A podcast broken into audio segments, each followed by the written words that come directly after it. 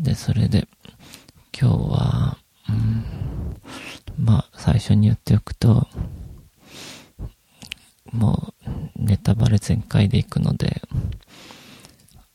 うん、まあ、気にする人は聞かないでください。で、この映画は、最初始まるときに、うん、ある小説家が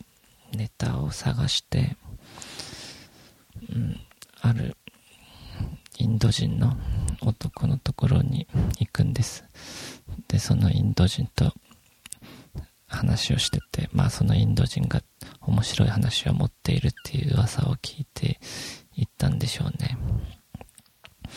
で、それで、そのインド人の話を聞けば、神の存在を信じることになるだろうって言われた、言われたんです。その小説家は。で、その彼のを聞きに行って、で、そのインド人っていうのがこの物語の主人公であるパイという人なんですけど、で二人が小説家にパイが自分の経験したことを話すという設定で物語が始まります。うん、で、まず、パイが子供の時から話が始まるんだけど、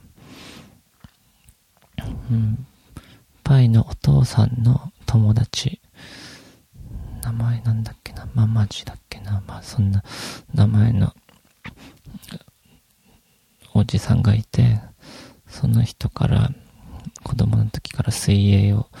教わっていくんです。で、このお父さんの友達は、まあ水泳が大好きなんでしょうね。うん、ある時パリのフランス、フランスのパリですよ。の、プールで、プールに行ったんだけど、そのプールがとても綺麗で、水も綺麗で、作りとかとてもおしゃれで、なんかほんと、そこが気に入ったみたいで、で、そこのプールの名前が、ピシンなんとかなんとかっていう名前だったんです。で、それでちょうどその時に、パイが生まれたので、それでこのお父さんの友達は、うん、彼の名前をパリのその綺麗だったプールの名前から取って、ピシンとつけるように、パイのお父さんに勧めました。うん、それで、パイはピシンという名前を付けられるようになるんですけど、ピシンって言葉は、英語で、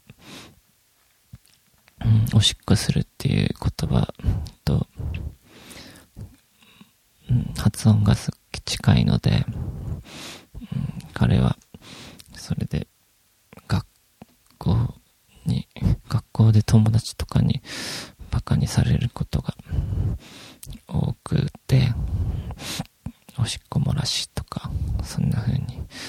バカにされてて、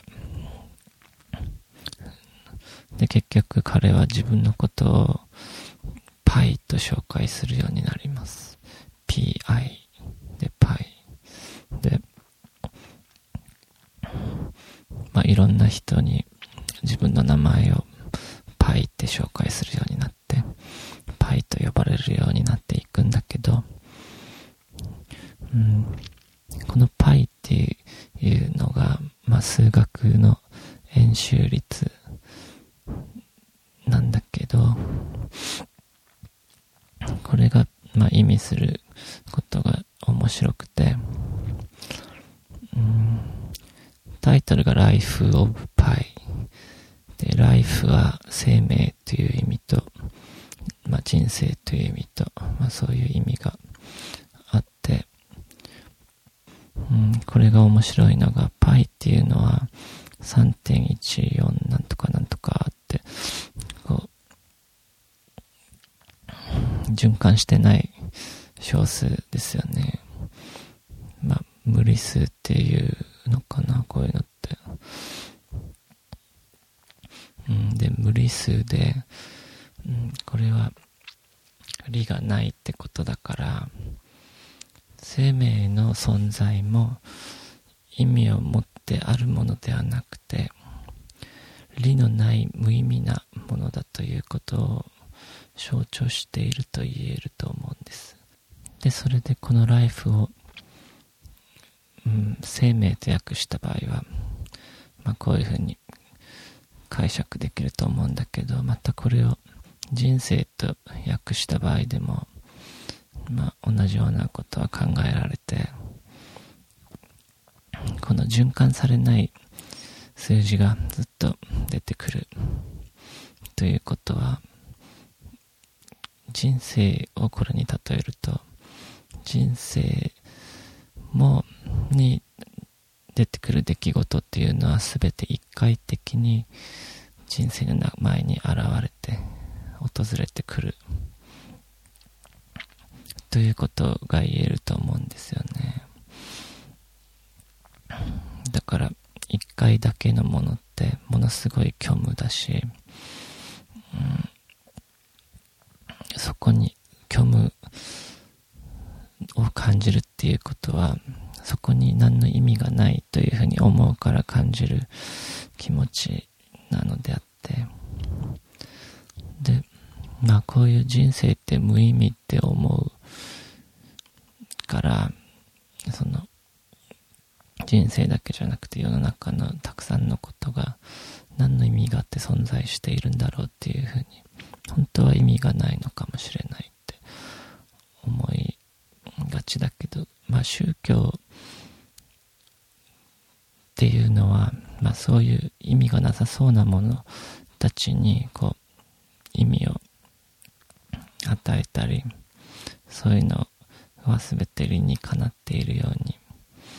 こう、距離を作ったりとかすることによって、その信仰を持つ人は、それを信じることによって人生がより豊かになるものだと思うんです。うん、で、それで、そのまず信じるっていうことについて、まあ、この映画は大きなテーマであって、うん、こう何かを信じるってことは、まあ、なかなか普通は目に見えないものとか、自分が理解できないものを信じることってなかなかできないと思うんですけど、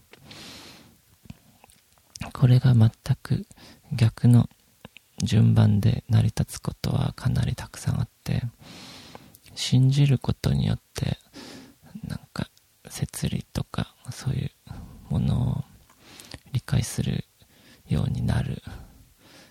ということはたくさんあると思うんです。うん、まあ、まさに宗教を信じることなんかは、信じることによって、その、宗教の教理を理解することができる。その信仰心が全くない人は、それを100%理解することは、その宗教の教理を100%理解することはできないと思うんですよね。うん、で、それで、まあ、映画の話に戻ると、うん、この主人公の少年パイは、まあ、ヒンドゥー教の教徒なんですけど、キリストというキリスト教の神の息子にも感銘をかなり受けて、イスラム教の教理にも感銘を受けたりしてるんです。で、ヒンドゥー教って、まあ、結構、たくさんの神がいて、もう仏教も、他のたくさんの宗教は、まあ、ヒンドゥー教のその一部であるというふうに考えるらしくて、うん、で、これが結構面白いですね。少年はヒンドゥー教徒でありながら、キリストを尊敬して、イスラムの、イスラム教の教理も信じる。で、こんな風にしてるときに、このお父さん、パイのお父さんが、お前はなんでそんなたくさんの宗教を信じるんだって言って、宗教を、いろんな宗教を信じるってことはどれも信じてないことと同じだというふうに言うんです。で、それで、盲目的な信仰よりも、まあ、より人生を豊かにするものは理性的な考えとか科学的なものとかそういうものだからそういうのを信じろというふうに言うんですね。で、うん、このお父さんはインドで動物園を経営しててでそこに、まあ、虎を飼ってるんですその動物園でこの虎の名前はリチャード・パーカーっていう名前が付けられてて、まあもともとは違う名前、サースティっていう名前で、喉が渇くとかそういう意味らしいんですけど、うん、まあこの話後でまたするとして、うん、うん、その主人公のパイが虎に餌をこう与えるシーン与えようとするシーンがあってそれで虎に片腕を食われてしまいそうなシーンがあるんです。そこでお父さんが来てなんて危ないことをするんだということで羊を一匹連れてきて、その、虎がその羊を殺して食い物にするところを見せてあげるんです。パイに。で、彼らは、お前の友達なんじゃないんだって言って、うん、もっとまあ理性的に考えろっていう一つつのエピソードですね で、まあ彼らは本能で動いている動物だって、っていう風に言うんですね。で、あと彼が、うん、そうだな、キリスト教のなんか制度で、まあ、聖水をこっそり飲んでるところがあって、そこをたまたま神父にバレちゃって、なんか叱られるかと思いきや、その神父がパイにコップ一杯の水をあげながら、喉が渇いているんだろうというんです。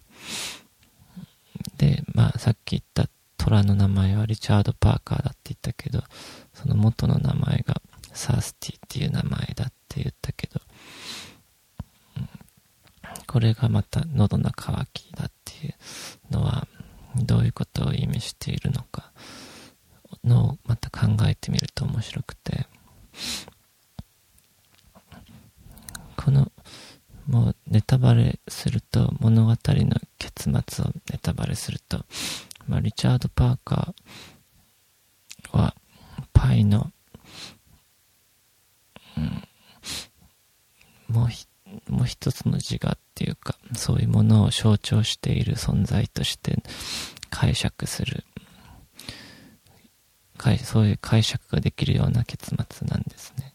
で、それで、このリチャード・パーカーがまさに彼を象徴していて、で、彼は、その、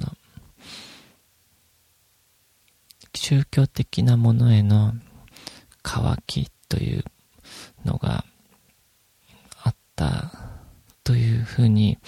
取れるエピソードなんです、これが。うん、うん、これはとても面白いですね。で、うん、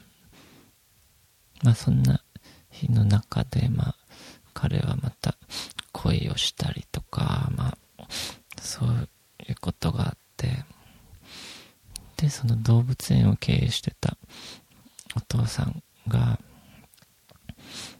その動物園を畳むことにしたんです。その理由は、政府の支援が途絶えたからなんですけど、うん、これを、で、動物を全部売って、そのお金でカナダに移民するという計画を立てて、その動物を、動物と一緒に、まあ、ある船に乗るんですね。パイの家族は。で、パイの数、その船の中でパイの家族が食事をとるために船で給食される食事を食べるシーンがあって、そこで、まあ、ソーセージとか肉食が出出されるんですけど、まあ、ヒンドゥー教の信者であったパイのお母さんは、まあ、菜食主義者だったので、まあ、そういうヒンドゥー教の教えは菜食を求めているからだと思うんだけど、で、その料理人は、そんなの、なんか、納得できないみたいな感じで、で、お互い揉めることになったんです。料理人とパイの家族と。で、揉めた後に、また仏教の信者である、ある日本人の船員が、この船はまあ日本の会社が会社の船という風な設定だったんですけど、日本人の船員がパイの家族のところに来て、まあ、あったかい言葉をかけてあげるんです。僕は仏教徒です。僕も菜食主義者だけど、うん、でも、肉の具が入ってなければ、肉で作った汁でもスープでも飲むことはできるって言って、うん、まあ、米とこのスープがあれば幸せだよみたいな感じの話をするんですね。で、そんなエピソードがあって、まあ、ある晩、急に嵐が降ってくるんです。うん、それで結局、船は沈没しそうになって、それで救命ボートにやっと乗ることができたんです、パイは。でも結局、自分の家族の行方はわからないまま、救命ボートに乗りました。で、その乗った救命ボートには、足を怪我したシマウマとハイエナも一緒に乗ることになって、で、そしてその後に、バナナの束に乗ってきた、うん、オランウータンが来て、その小さな救命ボートにオランウータンとシマウマとハイエナと少年が、こう、一緒に住むようになったんです で、時間が経っていくと、どんどん空腹になっていくから、ハイエナがまず足を怪我したシマウマを殺すんですね。で、そんな中で、また、ハイエナとオランウータンも揉めるようになって、ハイエナが今度はオランウータンをまた殺してしまうんです。この時に、こう、そのボートに幕みたいなテントみたいなのが張ってあって、その下に、こう、隠れていたリチャード・パーカー。リチャード・パーカーっていうのは、その虎の名前です。リチャード・パーカーが、急にパーって飛び出してきて、ハイナハイナを殺すんですね。で、この船には、この船で、シマウマ、オランウータ、ハイエナは殺されて、リチャード・パーカーという名の虎と、パイという名の少年二人が残るんです。で、ここから虎と少年のボートの上での漂流が始まるんだけど、こう、まあ、救命ボートには、まあ、非常時に食べるようにビスケットとか、ビスケットとか水とか、そういうのがあって、そういうのを食料にしながら、あと生き生き残るためのマニュアル本みたいのもあったから、それを読みながら、生き方を学んでいくんだけど、そういう中でトラと少年が二人で共存していく方法を、まあ、どんどん見出していくんですね。で、うん、結局その虎に食べられたくないからパイは虎にいろんな、うん、食料を与えないといけなくなったりとか、まあそういうエピソードが、まあ、ずっと出てきて、まあそんな日々の中にまた嵐がバーってくるんです。今度は少年は、まあ、嵐を神に例えて、なんか全て受け入れるような姿勢を見せるんですね。うん、この時に多分彼の中で本当の意味での信仰心みたいなのが神への信仰心が生まれたんだと思うんだけどでまたその後に、まあ、ボートの下に隠れるようになって意識が意識を失ってあるしボートはある島にたどり着くんですこの島には水もお水もあって野菜もあって、あと、ミヤ、ミヤキャットっていう、まあ、猿みたいな動物がたくさん住んでる島で、今すごいパラダイスな感じの島なんですね。まあ、で、少年はこの島で一生暮らしていけるかなっていう考えも持つようになるんだけど、この島で夜になると、なんか異変が起こるんです。綺麗だった池が、なんか、酸性化して、中にいた魚たちはみんな死ぬし、で、ある果物の皮を剥がしていくと、その中から人間の歯を発見するというエピソードもあって、で、結局それは前にも自分と同じようにある人がこの島にたどり着いて結局この島に食べ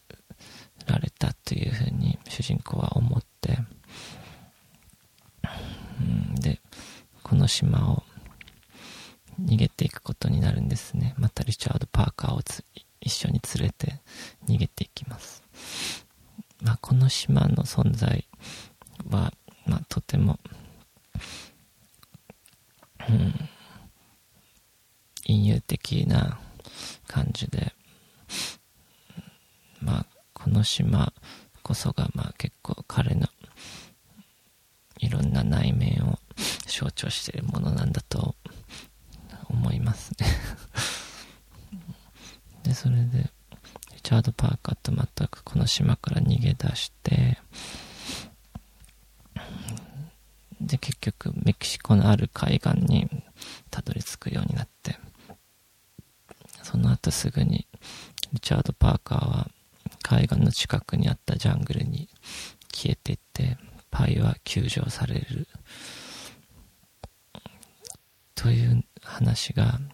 話なんです。で、パイが入院してる時に、まあ、沈没した船の持ち主であった日本の会社から沈没した理由を調べるために、うん、調査員が2人パイのところに派遣されてくるんです。で、パイはその調査、日本人の調査員の2人に、虎と過ごした227日間の話をしてあげるのだけど、まあ、なかなか信じてもらえなくて、彼らは、調査員たちは、そんな嘘みたいな話じゃなくて、もっと信じられる話をしてほしいとパイに言って、じゃあ、こん、じゃあ、信じられそうな話をしてあげますと言って、さっきとは違うストーリーを話してあげるんです。この話は、さっき出てきた動物たちが人間に置き換えられた話だったんです。うん、その、ナンパしたボートに乗ってたのは、足を怪我していた日本人の船員と、あと、パイの家族と喧嘩した料理人と、あとパイのお母さんと、してパイの4人であったという話です。で、人々が空腹と絶望の中で、料理、料理人は足を怪我した船員の足を切って、それを餌に魚を釣ることにしたり、で、足を切られた船員はすぐ死んでいって、で、料理人とパイのお母さんが揉めるようになって、料理人にパイのお母さんも殺される。そしてパイは、それで理性を失って、まあ、料理人を殺すという話なんです。で、うん、これは、うん、最初の話でハイエナと出てきたものが2番目の話では料理人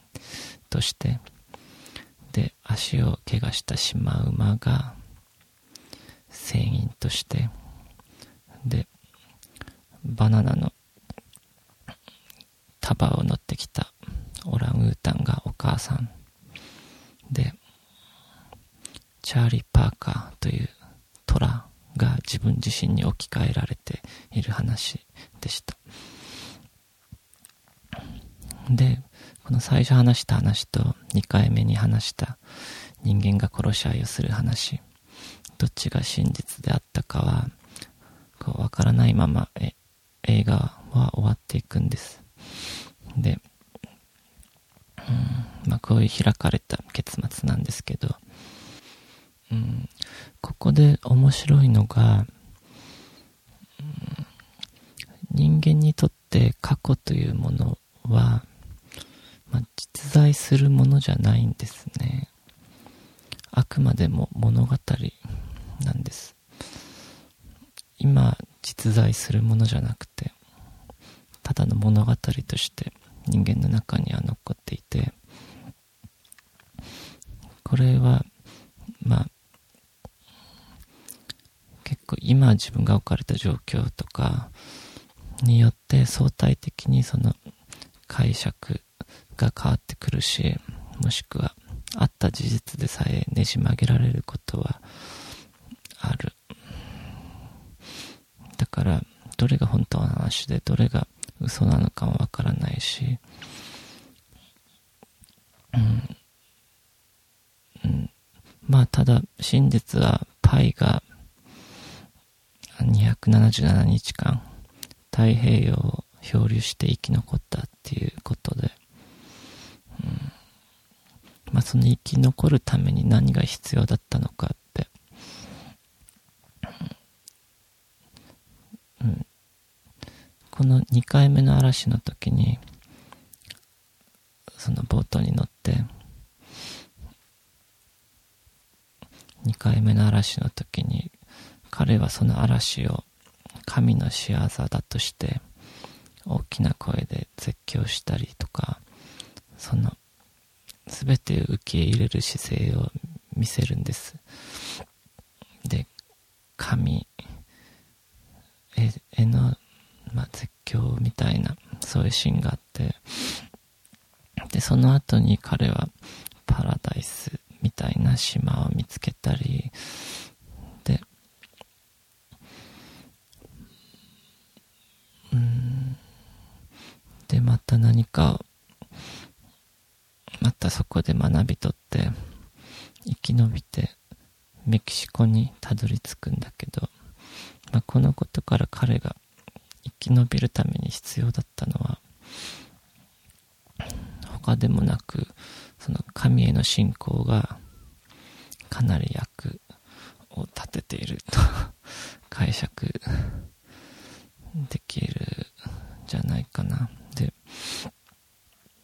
そして、あの、リチャード・パーカーが、パイが作り出した一つの自我だというふうに解釈するなら、パイは殺人という罪を犯していることになるので、その罪の意識からの救いというものが、彼には必要だったんです。その宗教的な救いが。うん、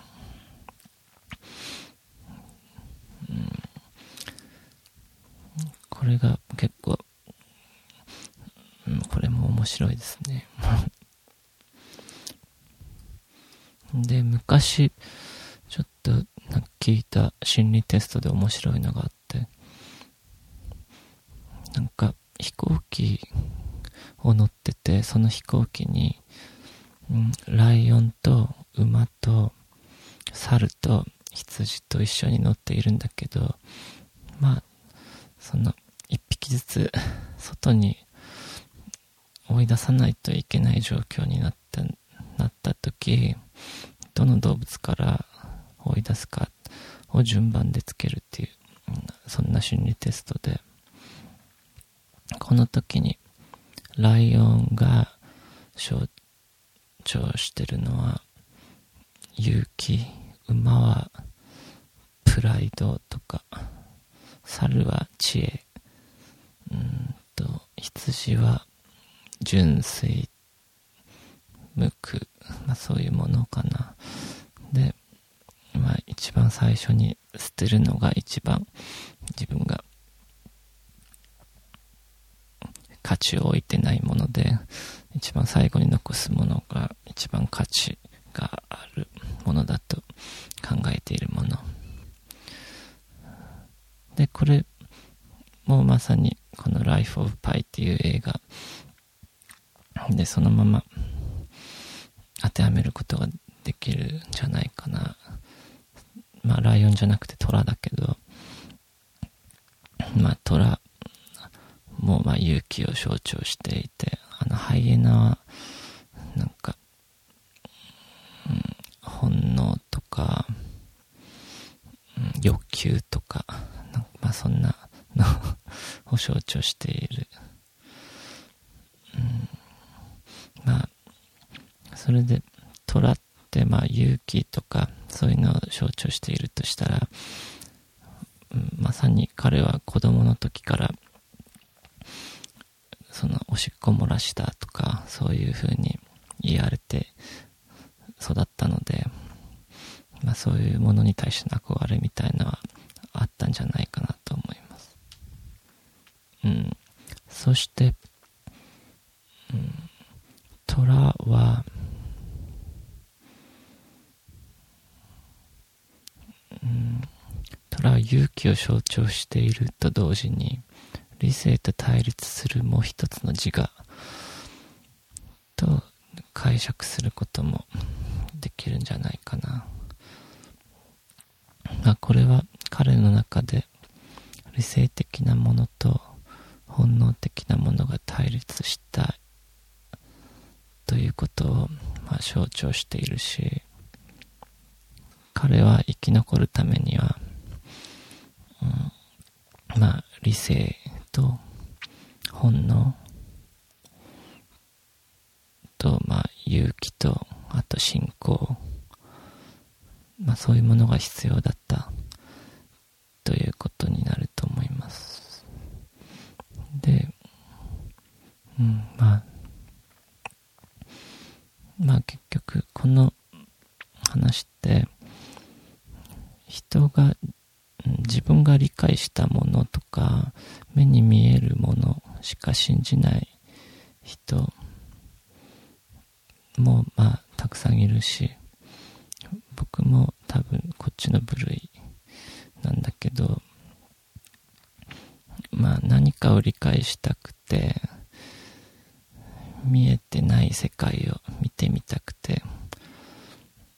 うん、何かを信じる人もいるっていうことなんですね。だから、うん、何かを理解するために信じるということです。理解したから信じるんじゃなくて。で、宗教も、まあ本当は